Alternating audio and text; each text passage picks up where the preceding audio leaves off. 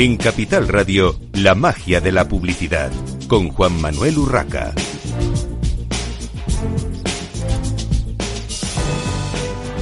Buenos días, un viernes más a la magia de la publicidad en Capital Radio. Les habla Juan Manuel Urraca.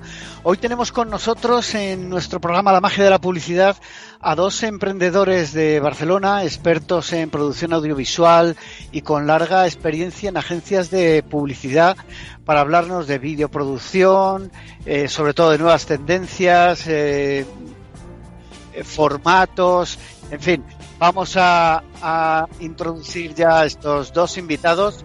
Adrià Col, cofundador de Titbit.tv y Arnau Seix, cofundador también de Titbit TV.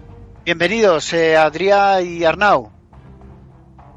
¿Cómo estás? Buenos días, buenos días a todos. Bueno, si os soy un poquito lejos, espero que, los oyentes os puedan, os puedan escuchar bien. Eh, bueno, eh, para empezar, eh, para, para, situar un poco eh, el tema, ¿qué importancia tiene hoy en día el vídeo en una campaña de marketing digital?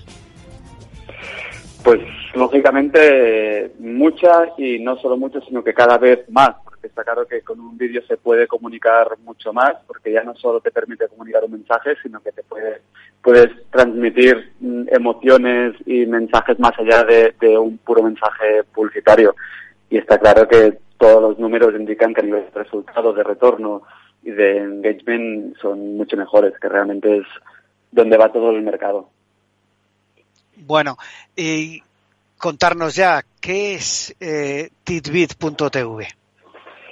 Pues Titbit es, de hecho, la consecuencia de varios años de Adrián y yo de estar trabajando en agencia de publicidad y productora y ver tanto él desde productora como yo desde agencias de publicidad que muchos clientes nos pedían mm, vídeos o muy económicos o un gran volumen de vídeos a un precio muy reducido y tanto Adrián como productora o como yo como agencia teníamos que decir que no porque realmente no sabíamos rentabilizar un tipo de producción así tan con un presupuesto tan ajustado. Entonces, cuando vimos que realmente el mercado iba cada vez más para esta línea y que las agentes de las productoras no podían dar respuesta a esta necesidad, dijimos que teníamos que mm, hacer algo para dar solución a esta necesidad. Y de aquí nace Tipit. Realmente lo que hicimos es, uh, y Adrián, que estuvo un tiempo, a mejor él, pero eh, trabajando eh, en producción de vídeos más enfocados en content, vídeos cortos muy enfocados a redes sociales, vimos que trabajaba con una Em, estructura de producción y unos procesos mucho más simplificados y ágiles que permitían realmente producir vídeos mucho más económicos, porque al final lo que decimos siempre, o sea, nosotros no somos la competencia de unas productoras convencional, porque realmente creemos, por ejemplo, nosotros hacemos todo tipo de vídeos para digital menos televisión, porque televisión, lógicamente, necesitas una producción mucho más eh, grande eh, y mucha más calidad, pero para el día a día, para lo que decíamos siempre nosotros del on, ¿no? Es decir, redes sociales, campañas de testing, email marketing, etcétera, necesitas vídeos, pero no hace falta que sea el vídeo del año que te gastes todo el presupuesto de, marketing. Entonces, aquí es donde vamos nosotros. Sí, Sí, pero Adrià y, Arnau, eh, con la cantidad de agencias digitales que hay eh, que ofrecen servicios de producción, y ya adaptados también, hablabas de las redes sociales, adaptados a las diferentes plataformas digitales que, que exigen, digamos, para estar ahí, tener vídeo, no solo otro tipo de, contenidos como imágenes fijas o, o texto. Eh, ¿Realmente hay, hay hueco para, para un Titbit en el mercado español? Sí, de hecho, sorprendentemente sí. Es decir, de hecho, lo que lo que te digo, nació de intentar buscar soluciones a este tipo de peticiones de clientes que realmente no había solución, porque realmente, aunque sí que hay muchas agencias de productoras digitales adaptadas, eh, los costes no son tan ajustados como creemos que deberían ser, los procesos son poco ágiles, es decir, nosotros, por ejemplo, una cosa, un ejemplo muy tonto, pero que simplifica muy bien lo que es Titbit, es decir, nosotros hemos paquetizado todos los productos y los precios son transparentes. Tú entras en nuestra web y puedes ver cada tipo de vídeo que te va a costar. Esto que para nosotros parece sentido común, eh, no, no, hemos encontrado a nadie que lo, que lo haga. Y esto muchas veces el cliente necesita saber muy rápido porque cada vez ya no solo más vídeos, sino la rapidez y la agilidad. O sea, quiero un vídeo, lo quiero para ya, quiero saber qué me va a costar, quiero saber los procesos y quiero hacerlo dedicando el mínimo tiempo mm, del equipo de marketing invirtiendo en este proyecto. Quiero hacer algo, una llamada, una call, lo que sea, eh, te paso el briefing y me haces el vídeo. Y esto, mm, aquí en España, es verdad que en, Francia sí que hay, hay una pequeña eh, empresa que lo hace, en Estados Unidos, lógicamente, siempre van por delante, sí que, sí que existen, pero incluso en Estados Unidos tampoco está tan eh, sistematizado. O sea, un poco lo hemos hecho es, aparte de digitalizar y simplificar el proceso, es decir, nosotros, si quiere un cliente, eh, entrando en nuestra web, puede hacer todo el pedido a través de la web, como si fuera una especie de e-commerce, y en 15 días máximo ya tiene el vídeo producido. Y esto realmente en el mercado a día de hoy eh, no existe, o al menos no lo hemos encontrado. Y todo el proceso es, eh, como comentabas, 100% digital, ¿no? No hace falta en ningún momento el contacto físico, digamos. Efectivamente, es decir, la, gracia es que, porque de hecho todo esto lo hemos hecho cuando nació Tipit, llevamos ya más de un año trabajando en el proyecto, eh, lo hicimos de la mano de clientes para realmente saber la necesidad real de los clientes, es decir, no, solo a nivel de producción, sino a nivel, por ejemplo, decían esto, ¿no? O sea, un cliente, no puedo decir cuál, pero que nos decían, es que Arnau, yo no quiero que mi equipo de marketing esté en cuatro reuniones en, durante dos meses para un vídeo que va a durar una semana de push en una campaña digital no tiene sentido la inversión versus luego la difusión que le voy a meter o el retorno que voy a tener. Pues realmente quieren agilizar todo esto. Lógicamente aquí nosotros cuando hay un cliente grande que nos pide un volumen grande, muy grande de, vídeos, sí que se le adjudica a una account manager porque al final quieras que no hacer eh, pasar por otra plataforma, si quieres hacer 20 vídeos, pues no es lo más eh, idóneo cada cliente. Entonces, en estos casos sí que le ofrecemos, si quiere, un account manager que le pueda gestionar todo. Pero realmente la idea es que si un cliente quiere, que de, hecho es como estamos funcionando, entra en la web, nos hace la petición y sin, uh, a veces sí que nos pide una llamada para alguna duda o lo que sea, pero en verdad a veces que nos llaman y ya reciben el vídeo inventado. ¿Y cuántas personas forman la compañía ahora mismo? Pues nosotros trabajamos em, con muchos filmmakers, o sea, realizadores eh, externos que están, o sea, son partners de, de que somos un sector, ahora mismo están en 25, entre, bueno, un poco más de 25 filmmakers, digamos. Muy bien. Y, lógicamente tenemos también, bueno, claro, tenemos aparte tres empresas partners de Fitbit que son, eh, por ejemplo, una empresa de locución, una empresa de postproducción, Em, que son, digamos, donde, por ejemplo, hacemos las ejecuciones, que obviamente aquí lo que hemos hecho es, con la misma filosofía de simplificar el proceso eh, y paquetizar los precios, hemos ido a buscar partners ya del mercado para que al final la calidad de la ejecución y todo queremos que sea la mejor, eh, para que podamos ofrecer un servicio bueno, pero dentro de la filosofía de y por los precios que manejáis, eh, hablabas mucho de la paquetización, de, de, esos precios cerrados, digamos, eh, por, diferentes categorías de producto.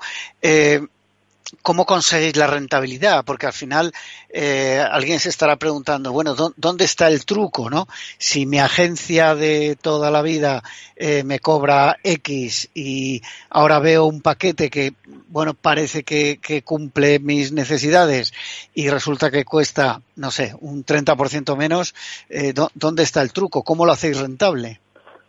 Pues nosotros es un modelo de negocio que vamos a, volumen, es decir, nosotros somos, siempre comparo como los bolígrafos, ¿no? hasta ahora el mercado de la publicidad o de la producción era, iba como los bolis Montblanc, ¿no? Ibas a, la calidad máxima, precio alto, mm, todo al límite.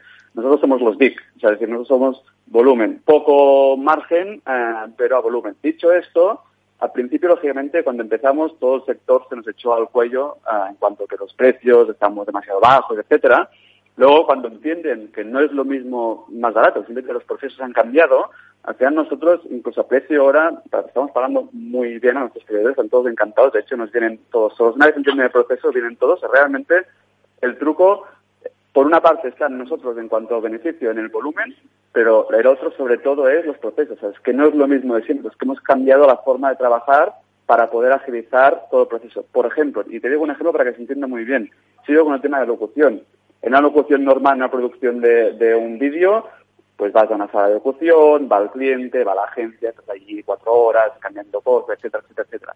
Nosotros, por el precio que ofrecemos, que es una cuarta parte, eh, lógicamente no es el proceso este. Nosotros enviamos al locutor eh, el texto, le marcamos tres tonos eh, distintos que tiene que realizar, el locutor lo locuta, que en verdad son locutores profesionales y se locutan muy rápido esto, y nos lo pasan y el cliente elige una de estas opciones. O sea, ese es el tema, o sea que nosotros los procesos son distintos, por lo tanto no es que hagamos una PPN, todo lo mismo, vamos a ir a una producción con un camión de catering, no, no, todo esto nos lo cargamos, o vamos a ver, solo invertimos dinero en lo que realmente necesita el vídeo para que el cliente eh, tenga la calidad que necesita. Todo lo demás lo hemos eliminado. Muy bien. Eh, te iba a preguntar qué aporta Fitbit que no ofrezcan otras plataformas o agencias físicas. En realidad, eh, con todo lo que habéis eh, explicado del proceso digital, está claro. No sé si tenéis algo que destacar, algo que, algo más que, aporte vuestro sistema, vuestra, bueno, vuestros procesos, vuestra forma de, de trabajar que no sea común a, a, lo que sería una agencia o una videoproductora eh, física al uso. Claro. Sea, nosotros el beneficio o el, valor añadido básico, que siempre es el, motivo por el cual es nuestro gancho, que los clientes nos vienen a nosotros, es precio y, tiempo, porque nuestros vídeos, desde que nos haces una petición hasta que lo tienes producido con los cambios y todo, son máximo 15 días. Luego hay cosas más, valores, digamos, por ejemplo, el valor a transparencia, en lo que toca entre los precios también. Es decir, nosotros, seas mm, Coca-Cola o seas eh, el bar de aquí abajo, eh, el tipo, el mismo vídeo te va a costar lo mismo. Es decir, no, no cobramos en función del presupuesto del cliente. O todo, tanto con proveedores como con clientes, como internamente, la transparencia es como un valor base de, la empresa. Luego está el tema de la agilidad, no solo en, en, temas de tiempo, sino que realmente a veces, eh, por ejemplo, en temas nuevos formatos, que aparece un nuevo formato y el cliente quiere experimentar, aunque nosotros no tengamos una plataforma que sea de primeras, pues lo, lo podemos hacer, porque realmente trabajamos con equipos ya que incluso los mismos filmmakers ya tienen mentalidad digital, o sea, ya el mismo realizador ya piensa en formato uh, digital y esta experiencia en, este sector digital, esta especialización al final, nos ayuda mucho a tener un valor añadido de cara al cliente en cuanto al, tipo de producción, porque también lo que decía, nosotros ya nos han pedido un cliente que viendo la calidad decía, hostia, pero pues también puedes hacer nuestros spots de televisión y le decimos, no, porque nosotros vamos, tenemos un nicho que es el que es y, y es de donde vamos, porque todo el expertise y todo el equipo está enfocado y montado en base a esta estrategia. Muy bien. Eh, por ir terminando, ¿consideráis eh, un, tema que se ha hablado mucho en, el último año, por lo menos? ¿Consideráis que la premisa de que el vídeo tiene que ser cada vez más corto, eh, más, más, sí, más comprimido, digamos? evidentemente estamos hablando de vídeos publicitarios. ¿Es correcta? ¿No estamos acelerando la visualización más de lo que casi los sentidos humanos pueden, pueden apreciar?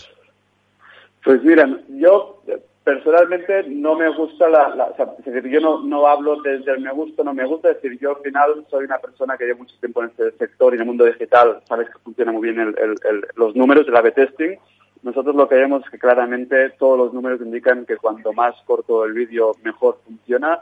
No sé si realmente es lo correcto, pero realmente es lo que funciona, es donde va la sociedad, cada vez con los móviles, los más estrés, la gente tiene poco tiempo, quiere hacer rápido y si le puedes decir en 15 segundos mejor que en 30, mucho mejor. De hecho, unos productos que nos piden más es de Snack Content, que son vídeos hasta 15 segundos. O sea, nosotros vemos que va para aquí, todos los números lo indican.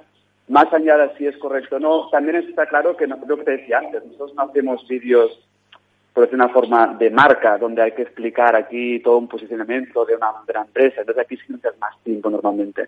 Pero para el Always On, para, para el día a día, la gente, incluso para campañas, pay, todo, los vídeos cortos es que funcionan mejor, es que está demostradísimo, es que no, no, hay, no hay opinión posible que, que, diga lo contrario.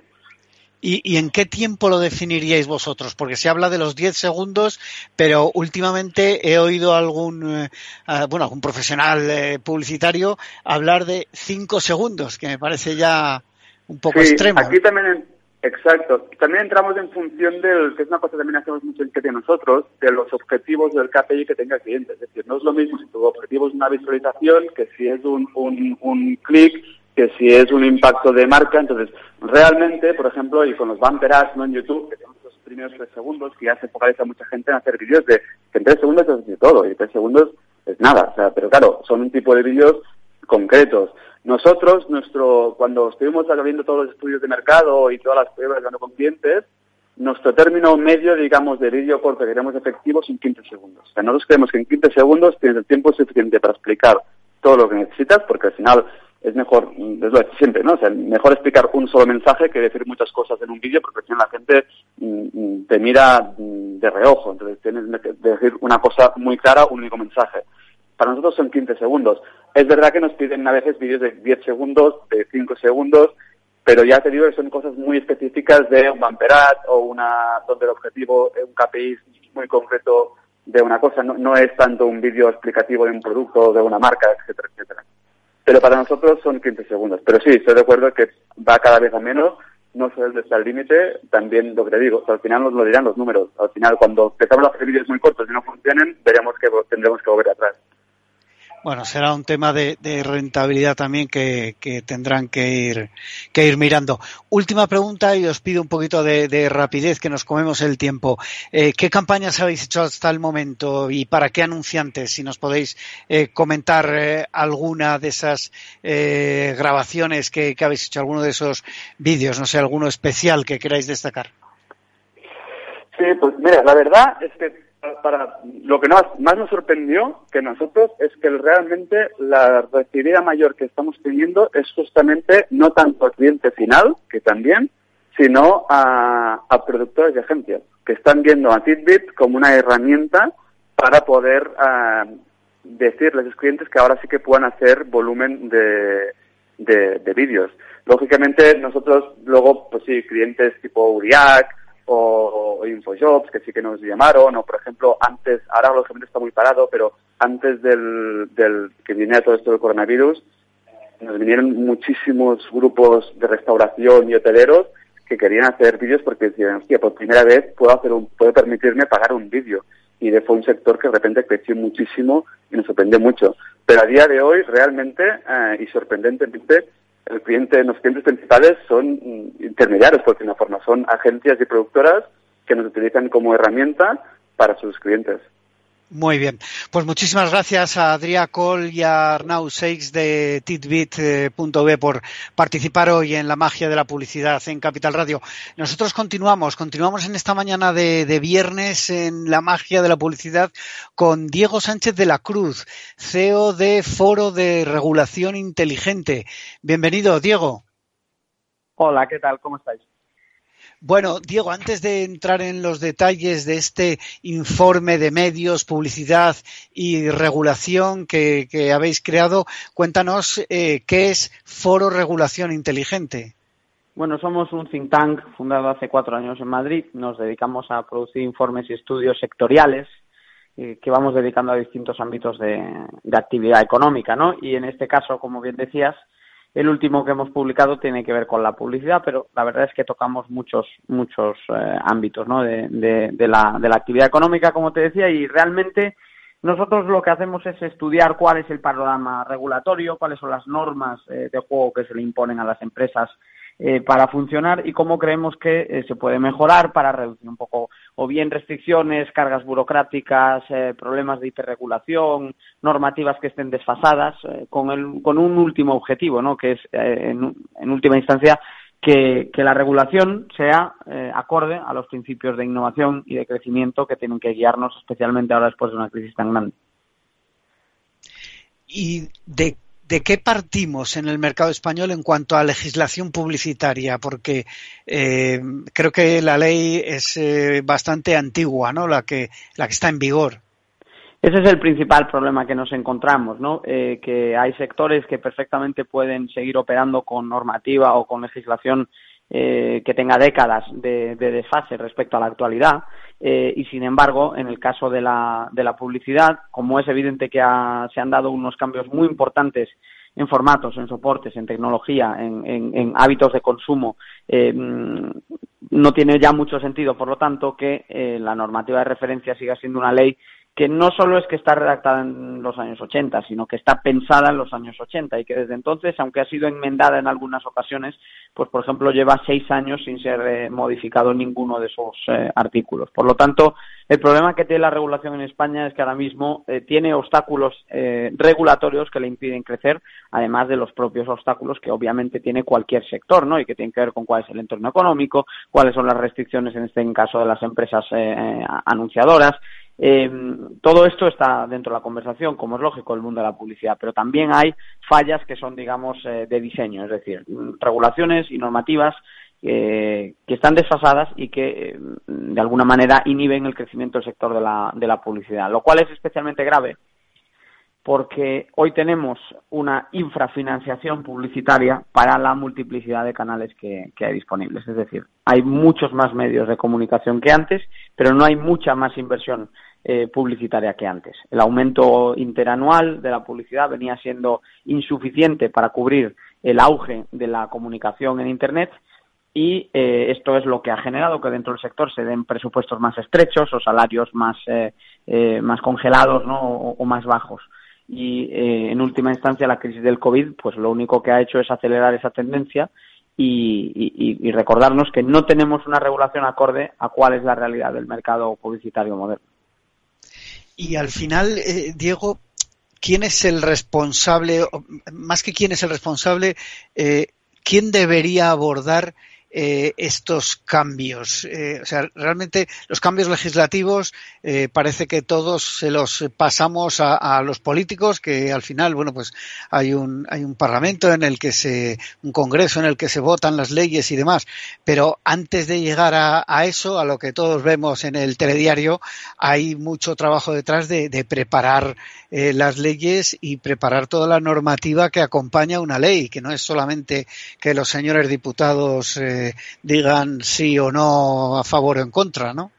Nosotros, por ejemplo, sin ir más lejos, ya nos hemos reunido con eh, distintos partidos políticos y estamos intentando que eh, pues cale este mensaje y creemos que ha sido recibido eh, positivamente por formaciones de diversas tendencias, porque más allá de los problemas eh, que todos vemos a diario y que imposibilitan a veces el entendimiento en muchas cuestiones, yo creo que es evidente que el sector de la comunicación eh, trabaja cada vez con presupuestos más estrechos, como digo, los salarios dentro de la profesión se han estancado y, en definitiva, a pesar de que hoy consumimos mucha más publicidad que nunca, tenemos muchos más medios a nuestro alcance que nunca, la financiación publicitaria, que es vital para sostener esos modelos de negocios, se eh, bueno, obviamente no ha crecido a la, a la, con la rapidez necesaria. Y además... y, menos, y menos con estas circunstancias. Perdona que te interrumpa, Diego, porque tenemos que hacer una breve pausa para la publicidad y enseguida continuamos.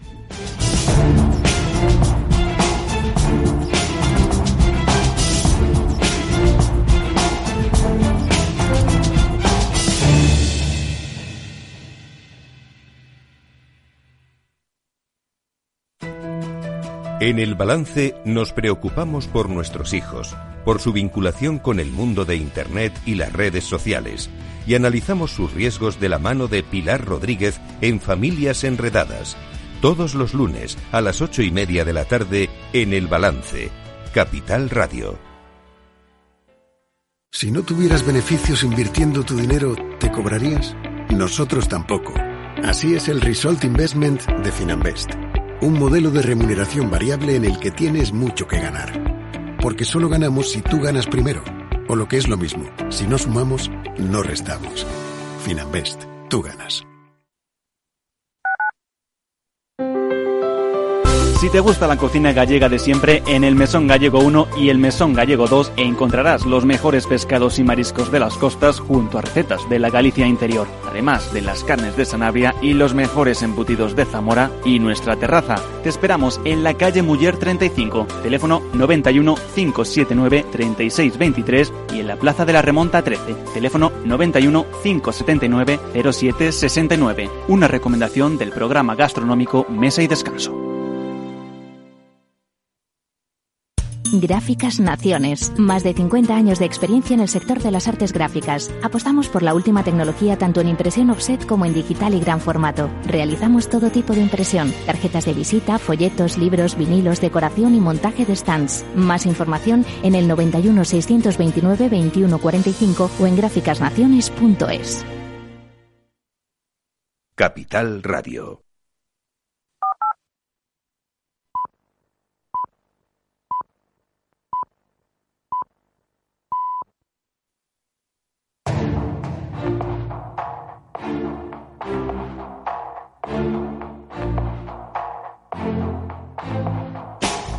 En Capital Radio, la magia de la publicidad, con Juan Manuel Urraca.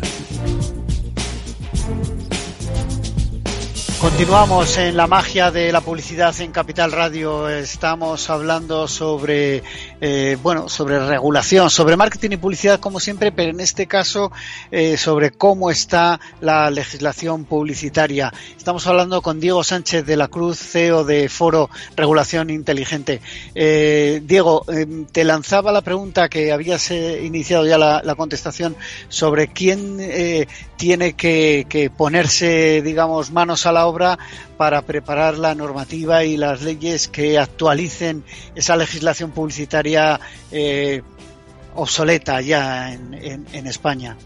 Sí, de, hecho hay una parte de, esa actualización pendiente que ni siquiera va a ser optativa para nosotros, sino obligatoria, porque eh, ya se han aprobado nuevas directivas europeas referidas a la publicidad eh, y en esas directivas europeas eh, pues va implícita y explícita también eh, por imperativo legal que deben ser traspuestas al organigrama jurídico español. Por lo tanto, en los próximos los próximos meses el, Congreso, el Senado van a tener que tramitar pues nuevas nuevos desarrollos legislativos que en efecto transpongan al, al, al, un poco al acervo legislativo español todo lo que se ha aprobado a nivel europeo. Y es interesante, por ejemplo, pensar en distintas maneras de eh, desbloquear las restricciones que tiene ahora mismo la publicidad, porque si lo pensamos, por ejemplo, uno de los sectores más afectados por la crisis eh, y también por distintas eh, cuestiones de política regulatoria en los últimos años es la automoción, y la automoción es el anunciante con mayúsculas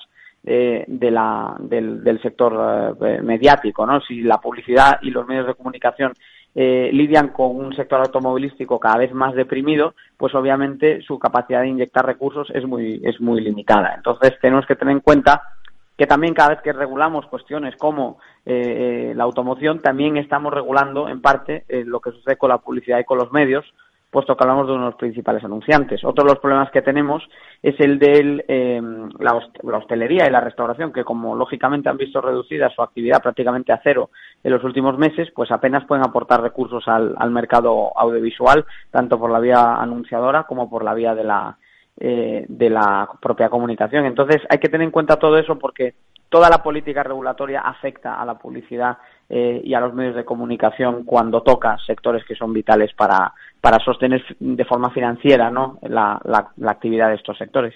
Está claro. Eh, mm, Has mencionado el tema de, bueno, pues la legislación europea, los, los cambios eh, normativos que hay a nivel de Europa y que evidentemente eh, tienen que afectar a la legislación española.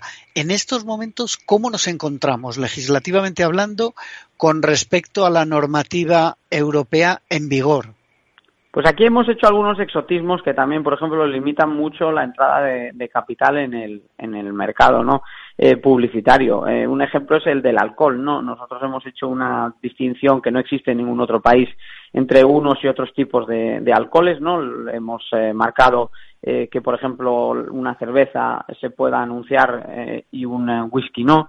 y entonces hemos cerrado las puertas a una parte del sector de las bebidas que puede inyectar eh, del orden de 200 millones de euros al, mercado publicitario. Es una cantidad muy importante y es un ejemplo más de cómo a veces la regulación eh, pues se excede, eh, crea restricciones que no están en vigor en ningún otro país europeo porque no hay ningún socio que genere ese tipo de, vetos y obviamente pues tiene el resultado de que hay sectores enteros que se ven limitados en su en su capacidad de anunciarse y comunicarse con los posibles compradores. Obviamente, hay productos que como pueden tener un impacto sobre la infancia, pues sin ir más lejos el que menciono, el caso del alcohol, pero también algún otro, ¿no? Como el de las casas de apuestas, del que se ha hablado mucho, eh, que pueden requerir algún tipo de medida de salvaguardia de protección.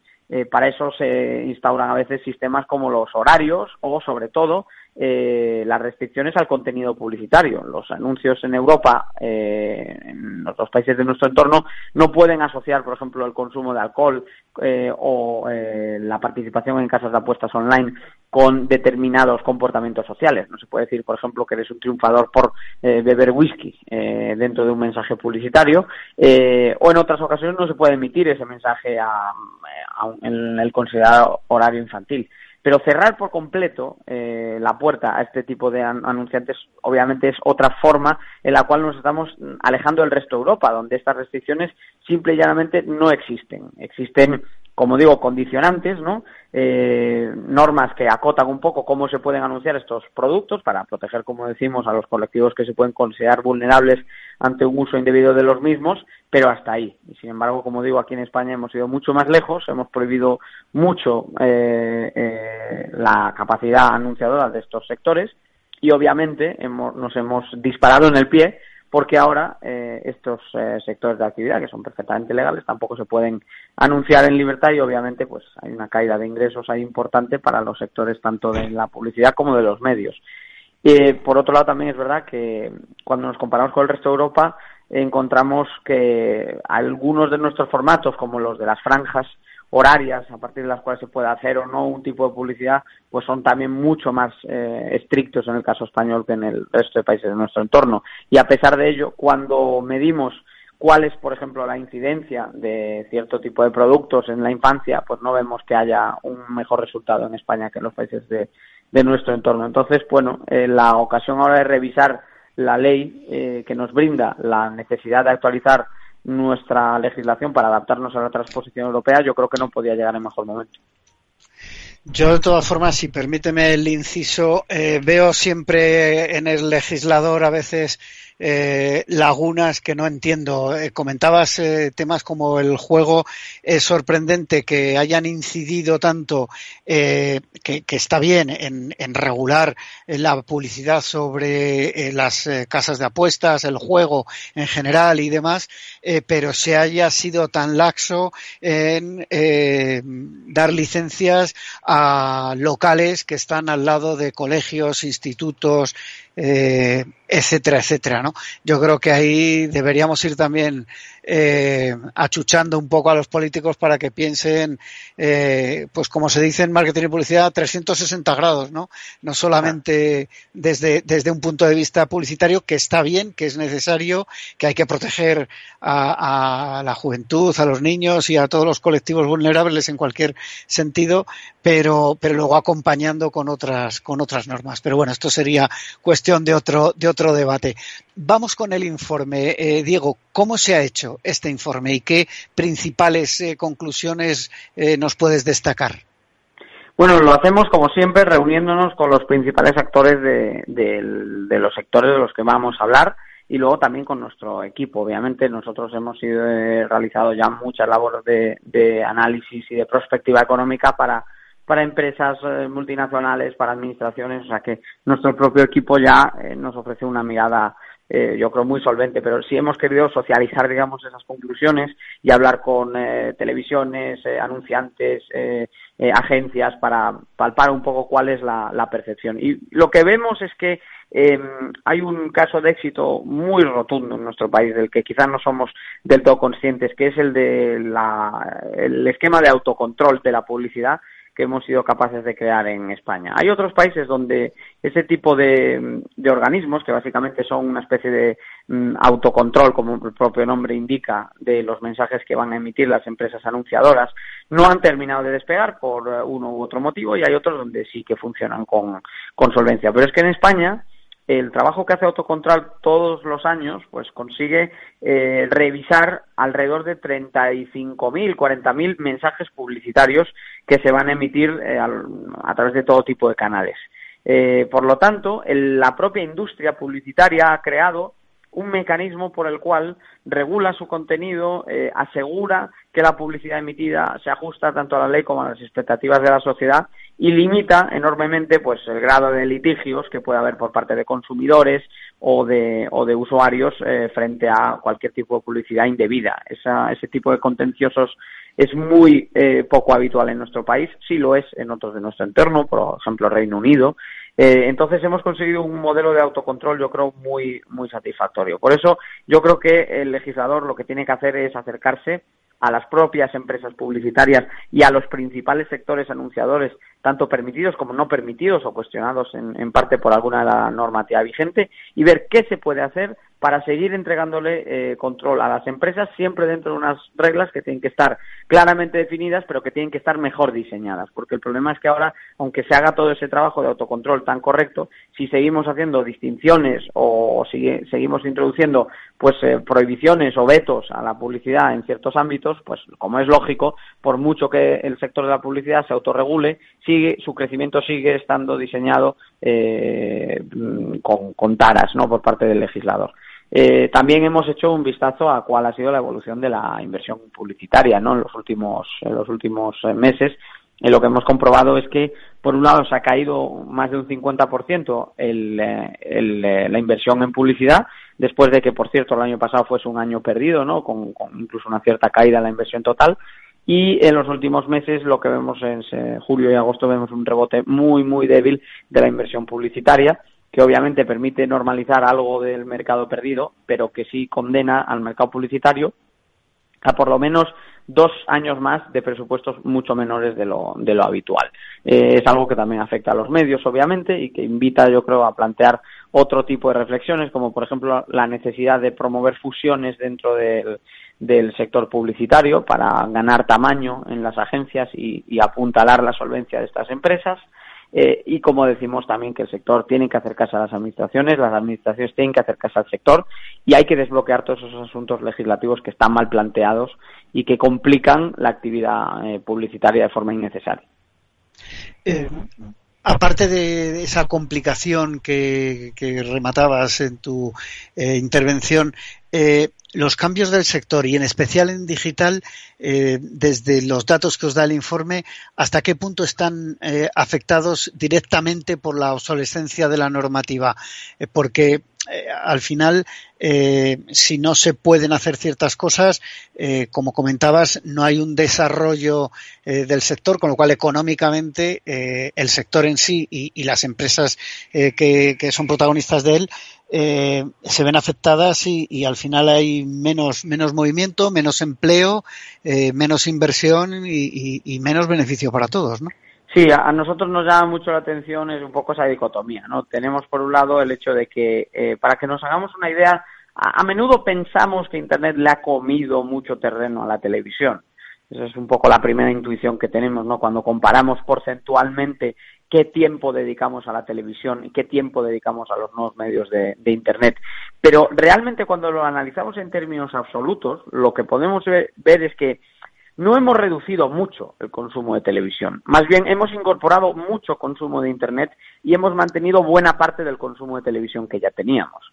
Por lo tanto, estamos expuestos a mensajes de comunicación eh, publicitaria durante mucho más tiempo, porque, como digo, mantenemos el 80-90% del tiempo que consumíamos de televisión hace algunas décadas y, sin embargo, le hemos incorporado esas dos, tres, cuatro horas diarias de consumo medio de Internet, que además en el caso de los jóvenes pueden ser mucho más. Eh, sin embargo, sin embargo, a pesar de esa multiplicación de audiencias, de consumo, de usuarios además duros que le dedican mucho más tiempo al, consumo publicitario, lo que nos encontramos en paralelo es que la inversión publicitaria crece mucho menos, crece a tasas eh, que han sido insuficientes ya los últimos años. De hecho, en 2019 no crece la inversión publicitaria. Eso ya fue el toque de atención que ha. Hola, Diego. Bueno, parece Parece que hemos eh, perdido la conexión con Diego. Eh, de todas formas, tenemos a Ignacio Iglesias Lozano, Chief Commercial and Marketing Officer de Abbas Media Group eh, España. Bienvenido, Ignacio. ¿Qué tal? Buenos días. Encantado, Juanma. ¿Cómo estás? Bueno, eh, pues eh, eh, yo encantado de tenerte en el programa para hablar de Avas, para hablar de, del marketing y, y, la publicidad y de cómo está la situación del, del, sector publicitario en España. Pero para empezar, ¿cómo está? ¿Cómo, ¿Cómo ve el sector? ¿Cómo está Avas y cómo ve el sector de la publicidad? ¿Cómo se ve desde un grupo importante como es Avas en estos momentos, no? Bueno, pues la, verdad es que la situación del sector de la publicidad no es eh, no, está al margen de lo que está sucediendo en la mayoría de los sectores y el impacto que está teniendo en nuestro día a día pues es, es, importante, ¿no? Eh, muchas veces eh, los, los costes que primero se intentan cortar ante una situación de estas características tan inédita, pues siempre pasa por el lado de la publicidad y el gasto publicitario y el gasto en marketing. Y la verdad es que esto no ha sido una excepción, esta situación no ha sido una excepción ni en Avas y yo me atrevería a decir que en el resto de nuestros de nuestros colegas y nuestros competidores. Eh, si bien es cierto que, que bueno que puede que haya habido como dos grandes fases, ¿no? Los primeros dos meses quizá un poco de demasiada información, todos los, los clientes muy abrumados de qué hacer o no hacer y quedar separados o seguir. Y a partir del mes de mayo es cierto cuando ya se empezaba a ver un poquito el, luz, la luz al final del túnel y tener también las ideas mucho más claras los clientes con la ayuda de las agencias, por supuesto, pues pues eh, ya hemos eh, sido mucho más asertivos a la hora de, tener claro qué es qué es lo que podíamos hacer. Pero la verdad es que han sido meses muy intensos por muchísimos motivos, ¿no? Eh, intensos porque al final nos ha tocado trabajar desde nuestras casas de un día para otro, prácticamente, y, y bueno, acometer algo que estaba en la mente de todos, pero que, pocos se habían atrevido a dar un paso al frente realmente determinante. Y luego, porque como te digo, bueno, pues las primeras semanas eran unas semanas un poquito de, de sí es y no es, ¿no? Si, si hago, si no hago, cómo lo hago, y eso ha supuesto pues muchísimo trabajo que no siempre se ha visto reflejado en inversiones publicitarias, lo cual es, lo cual es absolutamente lógico. ¿eh? O sea, no, no es ni muchísimo menos una recriminación, todo lo contrario, sino que es parte de, del trabajo que tenemos que hacer de las agencias, de estar al lado de nuestros clientes en el momento que nos necesitan y cuando más nos has necesitado, pues han ido, ha sido en estos meses. Yo, yo creo que realmente, eh, como tú bien dices, ha sido un momento de, de necesidad de acompañamiento, ¿no? De que eh, el sector eh, de la publicidad estuviese acompañando a esos clientes, a esos anunciantes que en muchos casos han visto eh, parada 100%, eh, pues como el caso de, del cine, por decir algo, eh, parada 100% su actividad y que, claro, eh, bueno, pues, pues no podían hacer otra cosa más que pararse en todos los sentidos, pero que luego han necesitado ese acompañamiento para, para salir de ese túnel en el que nos ha metido este maldito virus a todos, ¿no?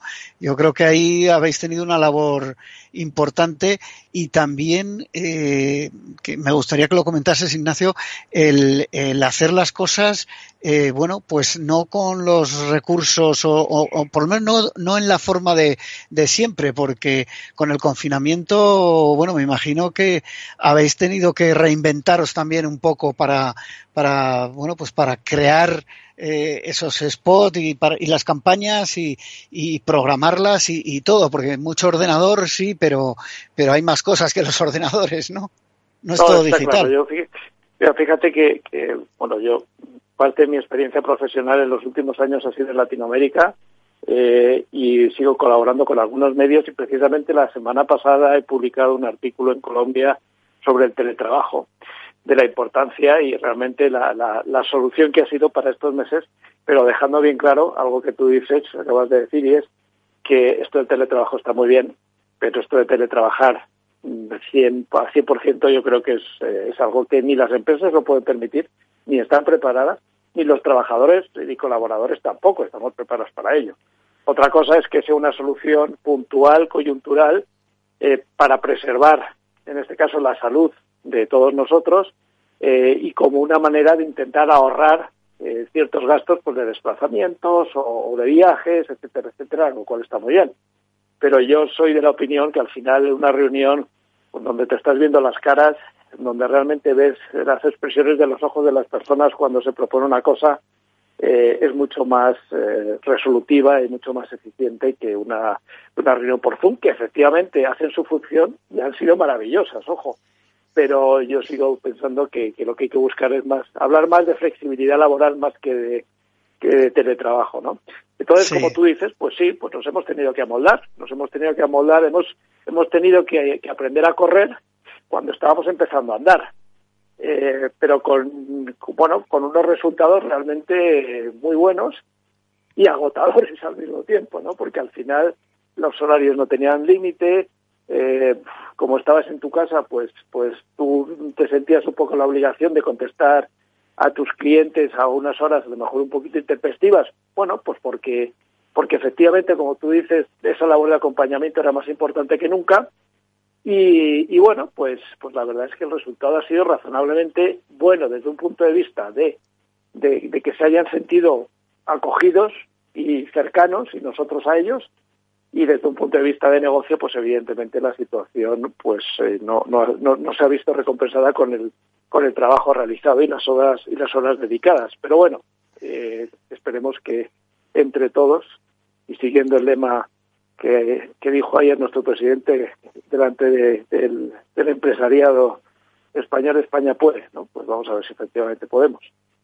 Vamos a ver, vamos a ver si de verdad eh, podemos sacar todo esto entre todos adelante. Yo la verdad es que eh, al hilo de lo que comentabas, eh, no me imagino, no, o no es lo mismo por lo menos, me lo puedo imaginar, pero no es lo mismo un briefing de un anunciante mostrando sus necesidades, sus objetivos ante una agencia de medios como Abbas, no es lo mismo presentarlo a través de Zoom que en persona y, y bueno, pues con todos los matices que eso tiene, lo mismo que después eh, presentar, eh, bueno, pues eh, los medios que se van a usar y, los recursos que se van a usar para esa campaña, presentárselos de vuelta al cliente.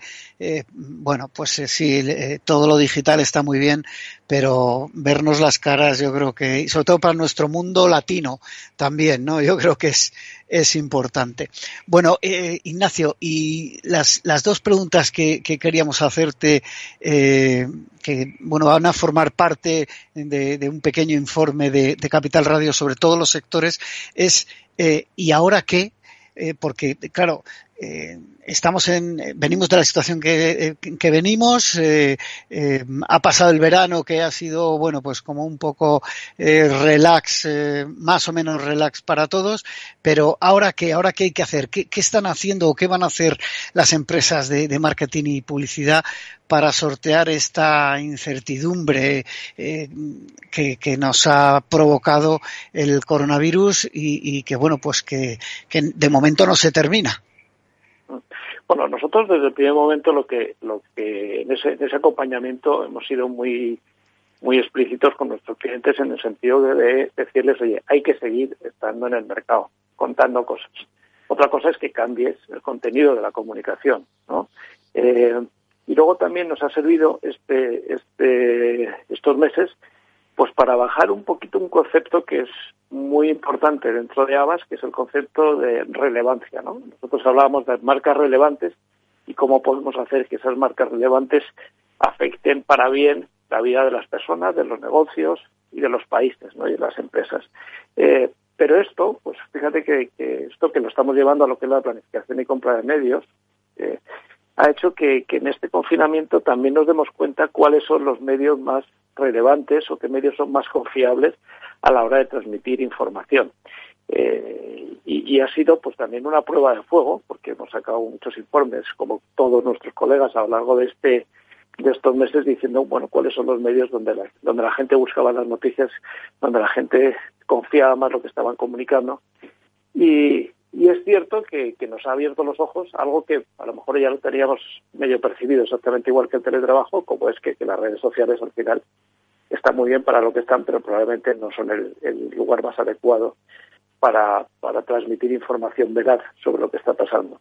Pero como te digo, nuestro, nuestro primer mensaje con los clientes era, uno, hay que seguir estando en el mercado porque luego salirte del top of mind de las, de las personas eh, es difícil recuperar y cuando tú cierras el volumen eh, no por el hecho de volver a darle al, botoncito te empiezan a escuchar, es decir, hay un periodo donde el oído se tiene que volver a acostumbrar a que se hable, a que se oiga esa marca, eh, con lo cual hay que estar. Y segundo, efectivamente, si esto va acompañado con una reactivación económica, pues lógicamente esperemos que este último tres o cuatro meses del año que nos quede, evidentemente no se va a recuperar en absoluto lo que eran nuestras previsiones de este año. De hecho, en el primer semestre, pues la inversión publicitaria se ha caído casi un 30%. Entonces, recuperar ese 30% respecto al año anterior, pues va a ser absolutamente eh, inviable. Pero lo que sí es cierto es que, la propia situación es la que nos va a llevar a, poder eh, crecer más o crecer menos, sabiendo, sabiendo como sabemos que, que la situación es la que es y que y que efectivamente eh, la situación de las compañías con las que nosotros trabajamos, que son pequeñas, medianas y, muy grandes, eh, pues es la que es. Eh, entonces, pues ese acompañamiento hay que seguir, hay, que intentar convencerles de comunicar, insisto, más allá de que el mensaje sea uno u otro, y esperar que haya al mismo tiempo una reactivación que les afecte positivamente a ellos en su, en su negocio por lo que os han transmitido vuestros anunciantes, eh, vuestros clientes, que son eh, pues eh, muchos de los principales anunciantes de este país, va a haber esa, esa reactivación, se van a, volcar en este último trimestre del año para, para, bueno, pues para promocionar sus productos y servicios. Muy rápido que nos queda un minuto. Bueno, yo creo que va a depender mucho de los sectores. ¿eh? Sectores que efectivamente no se han visto tan impactados como es el tema del comercio electrónico, cierto retail, alimentación y demás, que ellos bueno van a tener un año complicado dentro de la complejidad de todos, pero razonablemente bueno. Y hay otros que están empezando, como por ejemplo la automoción, pues en el mes de julio se han vendido más coches de un montón de marcas eh, en la historia de los meses de julio de este país. Quiero decir que yo creo que depende de, de los sectores, efectivamente, si se ve la más mínima oportunidad de poder recuperar lo que se ha perdido, la, las marcas lo van a hacer. Lo van a hacer y van a salir al mercado. Pero claro, insisto que esto no depende solo de, ellos, sino depende también de, la confianza del consumidor y, de, y de la situación realmente de las familias y su capacidad adquisitiva. Muy bien, pues eh, muchísimas gracias eh, Ignacio Iglesias, eh, Chief Commercial Marketing Officer de Abbas Media Group España, por haber estado hoy con nosotros en la magia de la publicidad. Y a todos ustedes les espero el próximo viernes en Capital Radio, en la magia de la publicidad. Les habla Juan Manuel Urraca.